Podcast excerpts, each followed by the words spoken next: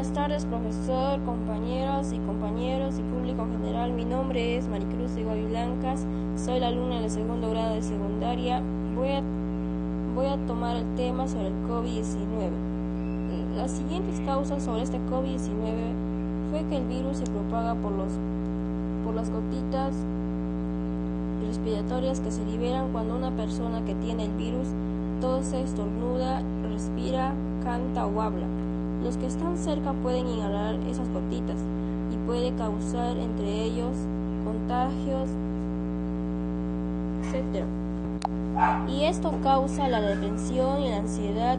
Son las principales patologías que se han incrementado desde el inicio de la pandemia, mientras que algunas personas la han desarrollado a, a raíz de la pandemia, otros como consecuencia de predisposiciones mentales ya existen la pandemia ha sacado a relucir en su máxima expresión.